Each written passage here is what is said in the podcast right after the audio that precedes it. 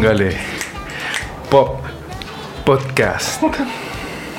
Póngale podcast. Póngale, pop podcast. Póngale pop podcast. Póngale Popusu podcast. Póngale Gen Records podcast. ¿Cómo está camarada Kun? También conocido en las redes sociales como Egas Venegas. Estoy bien. Estoy entusiasmado porque y me imagino que también la gente que está escuchando este capítulo está entusiasmada, en especial la gente fanática del city pop,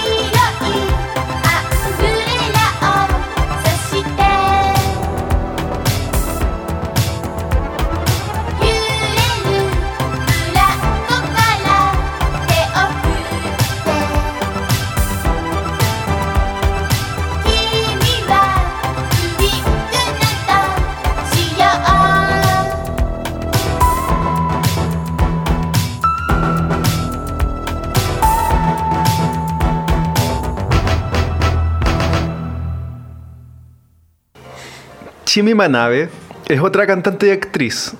Ella anteriormente había tenido una pequeña carrera musical con un grupo que se llama Pansy, ya que eran tres chiquillas que eran super eh, idols, ya porque de hecho hacían como películas juntas y musiquitas para esas películas. ¿Qué pasa aquí? Y resulta como, oh, sorpresa, el último disco que saca es este disco producido y escrito con Harumi Ozawa. El último disco que saca. En el Quizás 82. Estos, weones, las volvían locas, pues weón, las trataban mal. A lo, a lo Kubrick. A lo Kubrick. Chucha. Mira, te voy a ser sincero. Yo de este disco haría un podcast solito, revisando cada una de las canciones. Pero, yo no me comprometo. Pero yo creo que es, es eh, por respeto a la audiencia dejarles aquí para ustedes que ustedes investiguen y escuchen. Este disco, el que saca con Haruo Miyazono, se llama Fuchiji Choyo, que significa chica misteriosa. Este, esta- este disco, eh, yo siento que igual es conocido en el círculo porque es como súper querido encontrado. Como que no sé si está en Spotify, es difícil de pillar, pero pre-Spotify, antes de la explosión del, del City Pop, era uno de los discos como que sonaban harto junto a, a Tamahime Sama y, el- y los de. Como en el circuito de- del, del electro del circuito de, lo- de los blogs y el Facebook. Claro, de los blogs, de, en los chats de Soulseek. Claro. Se da ahí. Sí, pues aparte la canción que acabamos de escuchar que se llama eh, Naguareta Choyo, que es como chica. ¿Cómo, es? Como. Como que la pantalla, así. Como a la vista, no, a la- en, en la mira. Como chica, sí, claro, chica en la mira o chica identificada. Eh, había un video en YouTube que lo sacaron. Que salía ella en vivo, como en un programa de pop. ¿Será este de programa Pop. clásico de donde habían muchas cantantes enca, el NHK? No, no, no. No era el, el que conversamos el capítulo anterior. No, era uno de. Era como donde sale de repente y un tocagua, como haciendo su show, así como un escenario muy chico y después las entrevistan. Ah, ya. Sí. ¿Sabéis que ese video lo sacaron como en los últimos cuatro meses? Porque el año pasado yo lo seguía buscando para escuchar esta canción. Y era muy bacán porque se leía bailando, porque usaba como un traje medio como.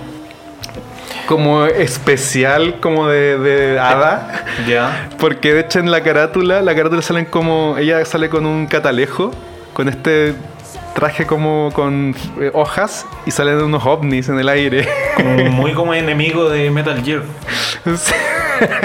no, más como de.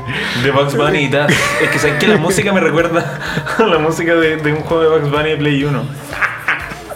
Estáis piteado, bro.「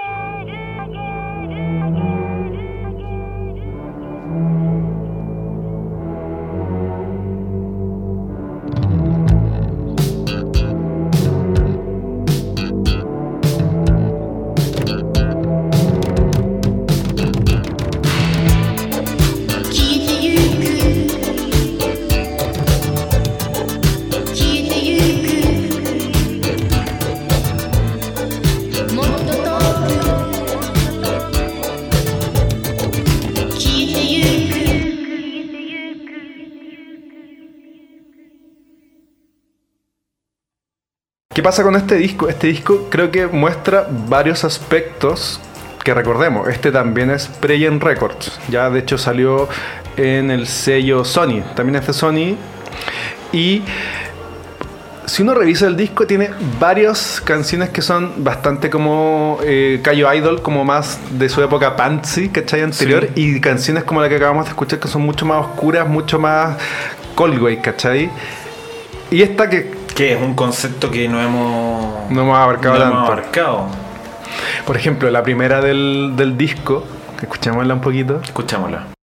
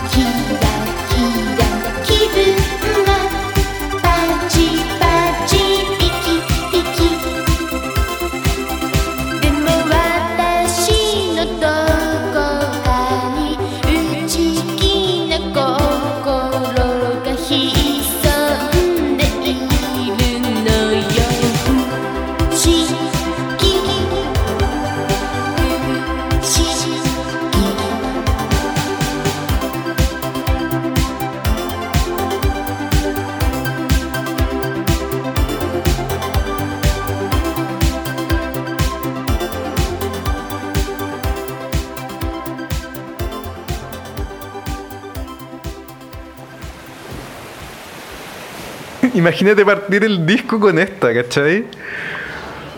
Ya te querís tirar del auto. Es tremenda canción. De ese auto, en la carátula sale un auto arrancando unos ovnis. Imagínate estar ahí en el auto escapando Oye, pero. De estos UFO. que son de estos marcianos. Mira, yo debo decir que no soy fan de. de la pinta. De la pinta. De la pinta de ella. Pero sabéis que es muy de. Mira, nosotros que hueamos del jardín infantil Jen, no me gusta su pinta porque es como de. Me acuerdo de los disfraces que uno usaba cuando es chico en el jardín infantil. Ya, pero el concepto. Pero es un concepto que me parece muy mamón. Pero es loco, igual me, me llama la atención porque ella tiene como toda esta figura de. como de idol, de pelito corto, ¿cachai? Como muy recatada, entre comillas. Y me hace sentido que acá, en este disco, como que le dijeron, ya, dale con tu estilo, pero pongámosle onda espacial, ¿cachai? Mira, pero si la comparamos con la reina de Lenka, que no es Ibari Misora, es, es Yunto de Agua, ella en su onda espacial tiene su brazo de robot. Sí, pero es que- pero es otra mira. onda. Y tenía como cuatro años cuando hizo eso también. De cabecera, Yuntagawa es Eroguro. Y el Eroguro es una especie de parodia a toda la cultura pop. Aquí estamos hablando como de una chiquilla que era full idol actriz. Entonces esto es como... Imagínate Tamara Costa, ¿cierto? DJ que siempre- Katia. DJ Katia, que siempre tenía personajes como, como bien juveniles, pero como con los, los valores más positivos de la juventud, ¿cachai? Como que era la ñoña, de repente era la como... ñoña, la DJ, cachaba de, de- de Chemical Brothers. Claro, imagínate que la agarran a ella y dice, ya, hagamos un disco. Y lo que hacen es un disco que mezcla como canciones bien pop, pero también tecno súper denso, ¿cachai? Y eso es lo que pasó con Chimi Manabe. Entonces, obviamente, ese disco y su conceptualización Sí. no era como paródico ni muy denso ¿Y como si lo hacía esto? Tokawa. Esto es del 82. Pleno año de. eh, o, o- o- A puertas ahí en Records. No, pero, pero ahí está todo pasando con el Italo Disco. Ah, también, sí. Es bien Italo Disco. Imagínatela cantando en italiano o en, español o en alemán. Es Italo Disco. Exactamente.